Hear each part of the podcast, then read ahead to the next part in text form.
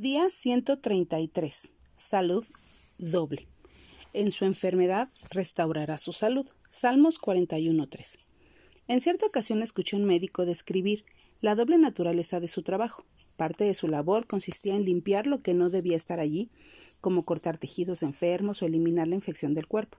Y el segundo aspecto de su tarea está en promover el proceso de restauración, ayudar al cuerpo a restablecerse. Por medio de medicación o rehabilitación, el médico crea un ambiente en el que el cuerpo puede fortalecerse.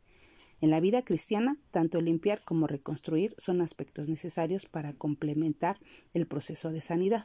El Espíritu Santo utilizará convicción y castigo para eliminar lo que no debe haber en nuestra vida ahora que tenemos una relación con Dios.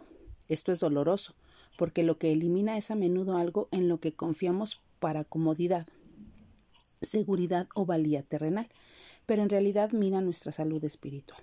No obstante, una vez que nos sometemos a este proceso de limpieza, Dios nos reconstruye dándonos fortaleza, valor y resistencia para aceptar la plenitud del plan que nos tiene.